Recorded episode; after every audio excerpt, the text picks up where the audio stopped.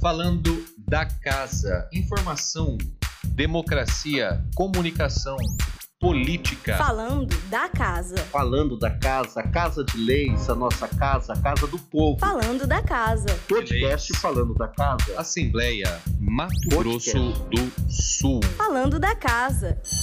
Começando agora mais um podcast falando da casa, diretamente aqui dos estúdios da Rádio Assembleia, não é, Oswaldo?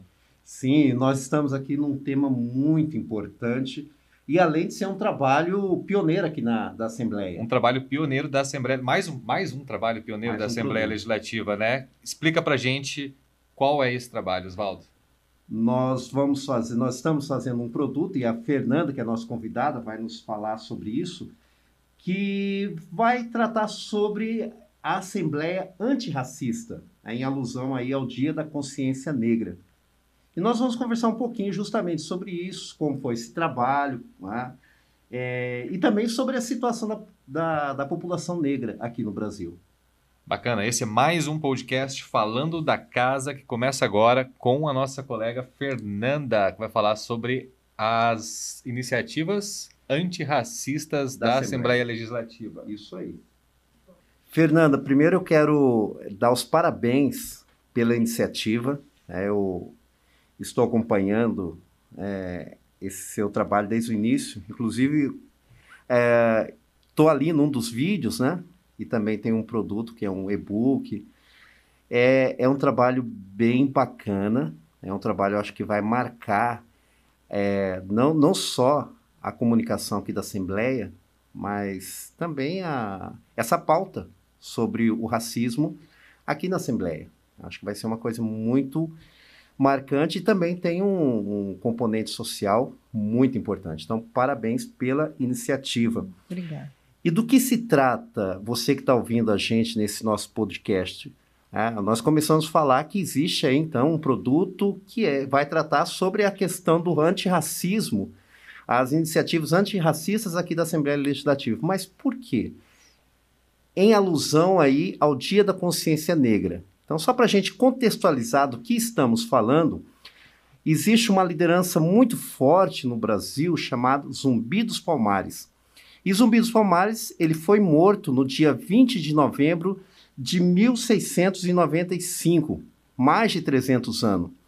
E essa luta que se tinha desde a época colonial, essa luta antirracista, ela ainda permanece com diversos outros vieses, mas ela permanece aqui no Brasil porque ainda continua um, um tema, né, um, um problema eh, muito forte que precisa ser combatido, né? precisa ser enfrentado, que é a questão do racismo.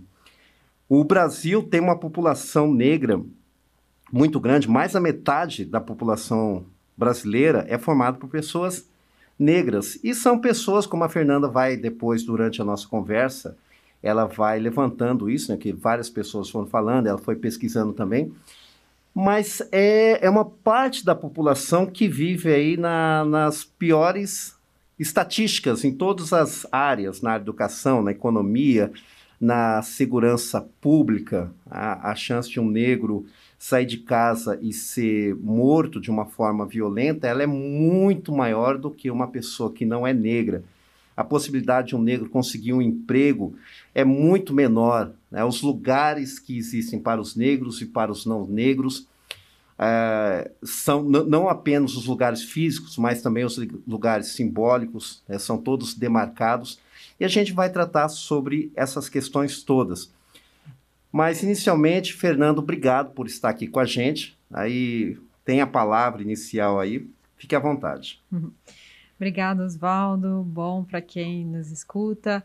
Esse é um produto, então, que vamos lançar aqui pela gerência de site e mídias sociais da Assembleia Legislativa. E com o passar do tempo, eu, que sou uma pessoa branca, né? Isso é importante dizer. É, para quem nos ouve não, não nos vê, né? Eu que sou uma pessoa branca ao longo dos anos sempre fui percebendo os privilégios que me cercavam somente por eu ter nascido branca. Uma coisa assim que eu não escolhi, né? Assim como a Uhum. pessoa negra não escolheu nascer negra. E eu fui percebendo que a gente, eu nasci num local que a escravidão permeou por muitos anos, um pouco mais, foi em 1888 que a escravidão acabou no Brasil, acabou entre aspas, né, É. no Brasil, mas Aham. que foi abolida. Então, um pouco mais de 130 anos é muito pouco para a gente combater tudo que esse racismo estrutural afeta a população negra. E com o passar do tempo, percebendo então meus privilégios, eh, olhando o quão eh, a falta de acesso à informação, a locais de privilégios, a âmbitos de poder interferem na vida social, na vida do negro como um todo, eu fui vendo que a gente precisa fazer alguma coisa, né? E eu fui eh, amplamente tocada por um livro que chama O Pequeno Manual Antirracista, da Jamila Ribeiro, que eu li esse ano, e lá ele falava muito desse, dos privilégios, da branquitude, ela chama de privilégios da branquitude. Então, que não adianta a gente esperar que apenas os negros combatam o racismo, mas os brancos também precisam ter atitudes antirracistas para que a situação mude. E aí eu me coloquei assim numa posição de que, meu Deus, eu preciso fazer alguma coisa, o que eu poderia fazer? Então, é sugerir no meu local de trabalho um projeto em que a gente, primeiramente, esse projeto, a minha intenção era reunir a legislação que beneficiava, que beneficia a população negra de Mato Grosso do Sul. E a coisa foi tomando corpo, foi tomando corpo, a gente começou a ter várias ideias e eu comecei a conversar com os meus colegas negros de redação, que é com quem eu falo aqui agora, o Oswaldo Júnior, além de participar aqui da Rádio Assembleia, ele também faz parte da equipe do site de TV. Então, falando com o Oswaldo, falando com a Evelyn, é, a Abelha é uma outra colega negra da nossa sala. É, a gente foi tendo ideias e a nossa chefia muito prontamente a, abraçou a ideia e o projeto foi tomando corpo. Bacana.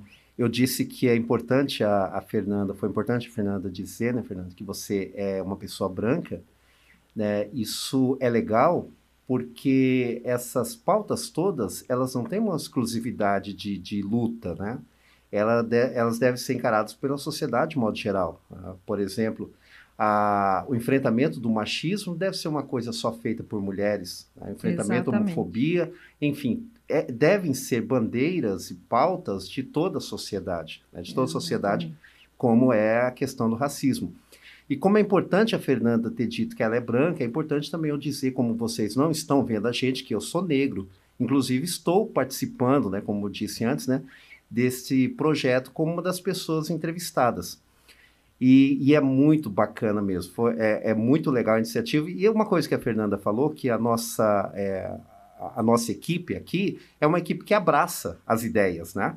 É, a gente tem algumas ideias novas, isso é bacana. E, e o projeto que ah, inicialmente era da Fernanda foi trazendo pessoas, trazendo pessoas, né? Uhum. Como, por exemplo, a Luciana Ohira, né, que é, é uma nossa colega que faz a parte de artes, né, Fernanda?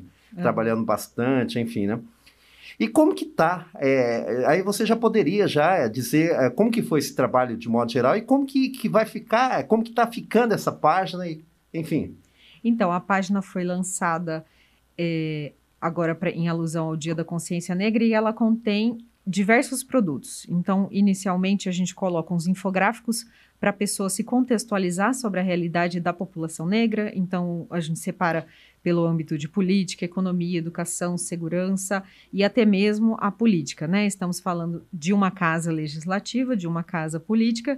Então, por exemplo, a gente levantou lá os dados do Tribunal Superior Eleitoral, em que 40% dos candidatos negros, ou seja, os pretos e os pardos, nas eleições municipais de 2020, eh, eles representavam pouco mais de 1.700 de 1.700 pessoas que concorreram ao cargo de prefeito. Se você pensar, muito pouca gente para É um somente bem concorrer. Pequeno, É, né?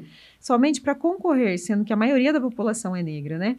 É, em assembleias legislativas, apenas 28% dos vitoriosos, 20, desculpa, 28,9% entre os vitoriosos nas assembleias legislativas eram pretos e pardos, né? Então, esse, esse número também é muito pequeno para o lado, para o âmbito legislativo, em comparação a, ao tamanho da população negra no Brasil.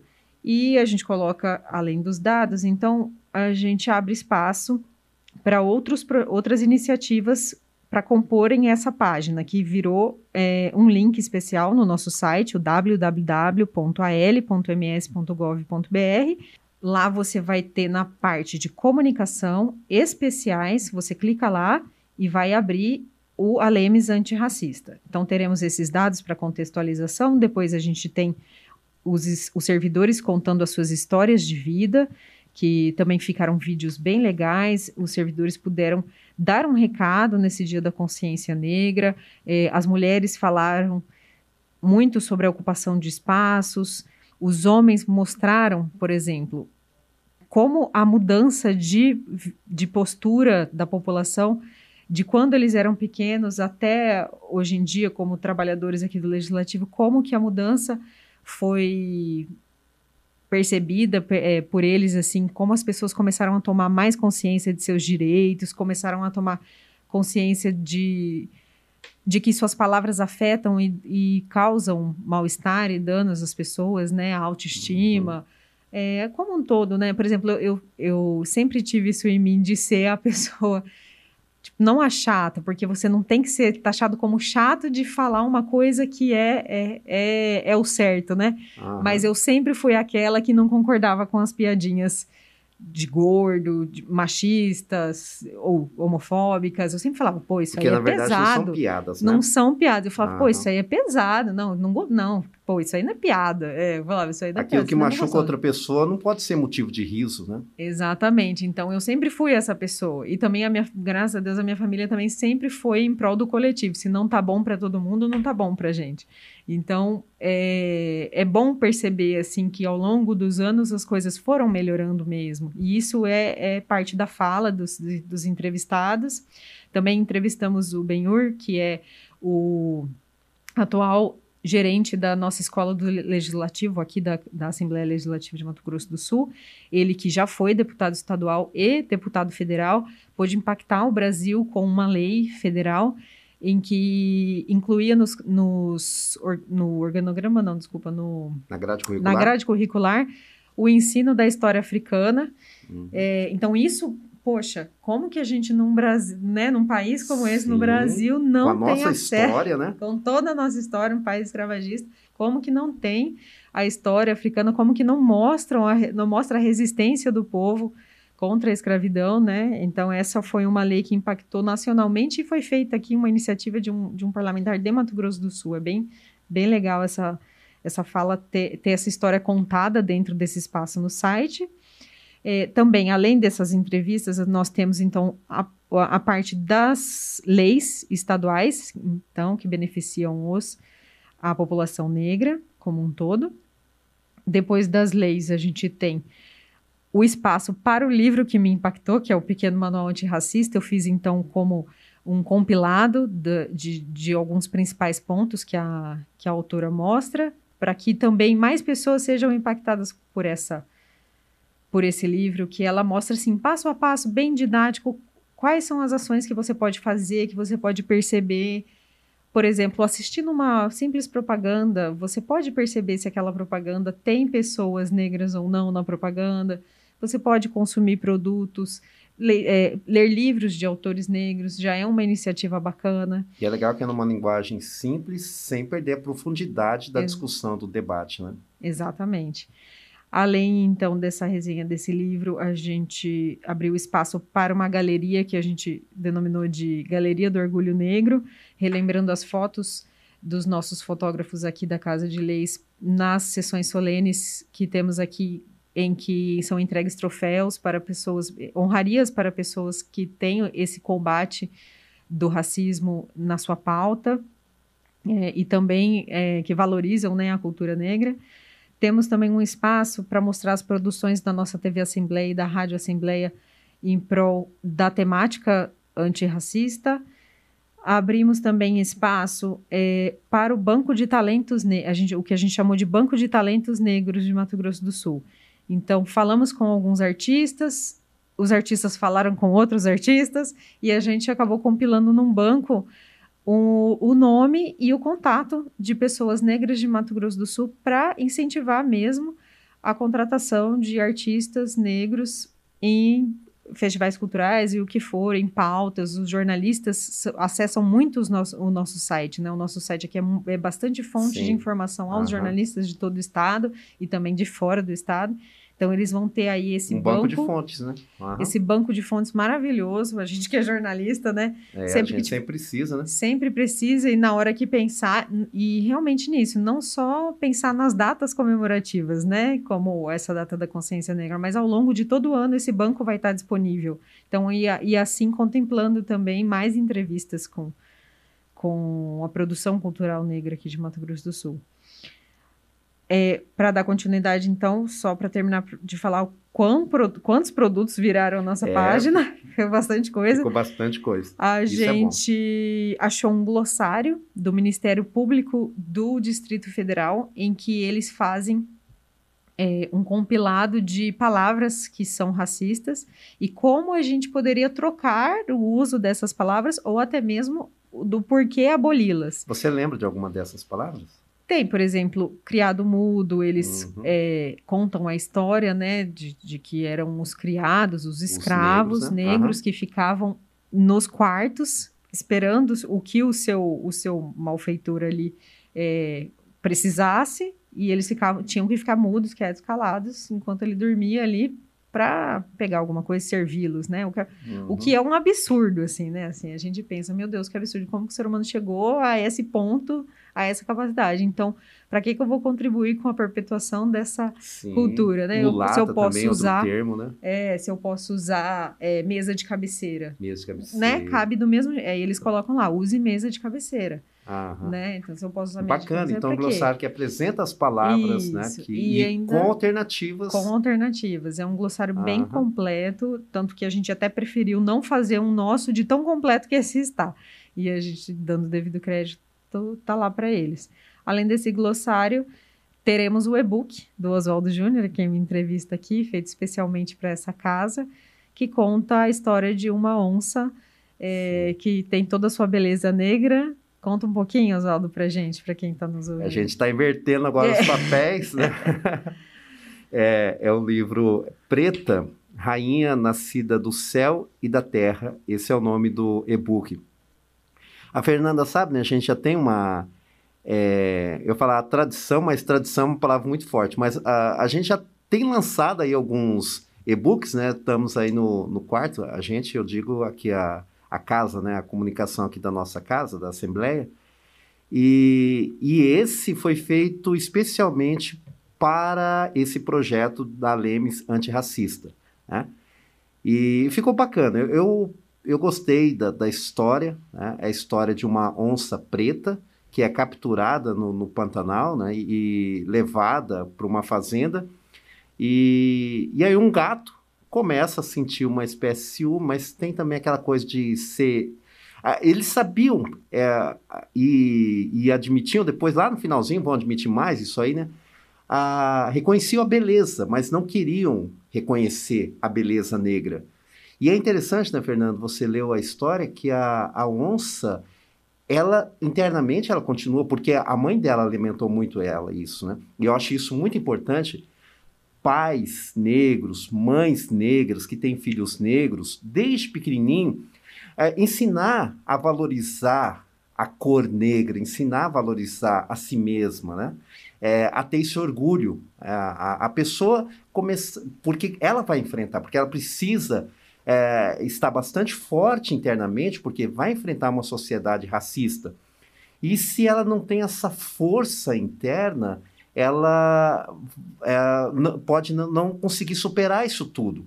Então, se ela já traz essa força, como a personagem, é, a oncinha preta, trazia, desde pequenininha, a mãe dela vinha falando isso para ela, ela começou a perceber, ela valorizava. Então, ela, ela começou, essa força que ela carregava dentro dela, é, foi algo muito importante para ela combater esse racismo. É uma história bem bacana. E uma coisa interessante que eu estava falando com a Fernanda, é, quando eu estava escrevendo essa história, eu também lembrei dos negros que vinham para cá né, e se tornavam escravos no Brasil.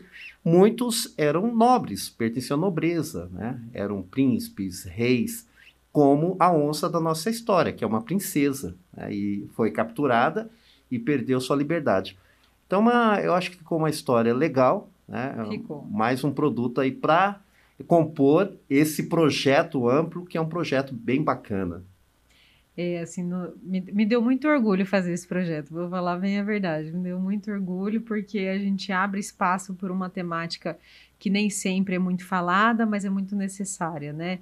É, é, é de fato um tabu ainda no Brasil falar sobre isso, porque a gente até vê dados assim: ah, não, eu, eu não sou racista, mas eu confirmo que existe o racismo. Então, todo mundo dentro de si tem um preconceito por alguma coisa, né? Por alguém, por alguma coisa que veio já da sua história, que não tem como a gente fugir disso. O machismo também é muito é, enraigado, assim. Sim. Então a gente, quanto mais a gente falar sobre as temáticas tabus, quanto mais a gente dialogar, quanto mais a gente abrir espaço para mudança de ideias, para mudança de raciocínios, para sempre melhorar, isso é, é muito válido. né? São, são assuntos que precisam ser conversados, debatidos, Precisa. discutidos, né? Não podem ficar é, escondidos, né? A gente tem que falar sobre isso. Precisa.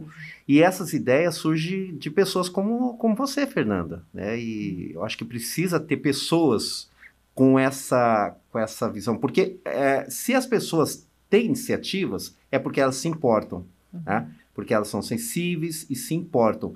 Isso que a gente tinha falado no começo, é, essas pautas todas, para você que está ouvindo a gente, né? Essa, é, esse- essas pautas todas de enfrentamento, de, de busca de afirmação de direitos não devem ser exclusivas de determinados grupos. É, não é um, só o negro que tem que lutar contra o racismo, só a mulher que tem que lutar contra o machismo e assim por diante. né? É, são pautas que devem envolver toda a sociedade. né? E a Fernanda entende isso muito bem, né? uma pessoa bastante sensível. E a iniciativa, mais uma vez, muito bacana. E, e aí a gente espera que vocês acessem esse, esse nosso material. Tá?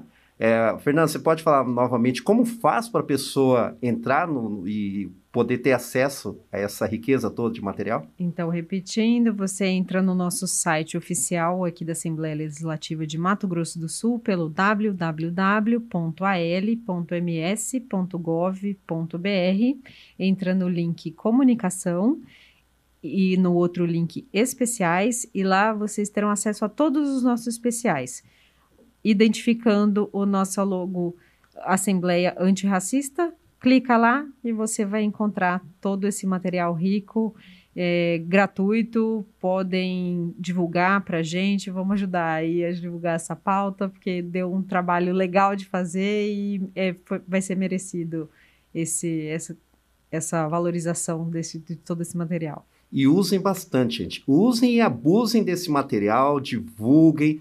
É, é, você que é professor, você que é professora, é, pessoas que trabalham de alguma forma com outras pessoas que têm é, algum cargo de, de liderança, né, que na sua área de atuação, psicólogo, por exemplo, na sua área de atuação, é, você tem oportunidade de discutir temas como esses, e mesmo você que não tem uma atuação profissional, mas é uma pessoa sensível, é uma pessoa que compreende que este é um assunto que precisa ser discutido, entre no nosso site e compartilhe né, é, esse, o, o link para dar acesso a esse material e use da maneira que você é, achar importante usar, tá ok? Então fica o nosso abraço aqui e Fernanda, muito obrigado pela participação no nosso podcast. Obrigada, agradeço o convite. Então, reforçando, pessoal, acessem. É, muito obrigada por nos ouvir hoje e conheçam as leis, né? Estamos aqui na Casa Legislativa, Sim. cobrem a- é, que as leis sejam cumpridas, né? Nosso papel aqui é fazer as leis, é dar voz aos direitos, mas também precisamos que a população cobre dos órgãos fiscalizadores que as leis sejam cumpridas, porque os direitos estão aí para serem respeitados, né? Vamos então aproveitar que tem essa e todo esse material. Obrigada, Oswaldo. Bacana, Fernanda, muito obrigado. Ficamos então por aqui. Um forte abraço, até o próximo podcast. Podcast falando da casa. Assembleia Mato Podcast. Grosso do Sul. Falando da casa.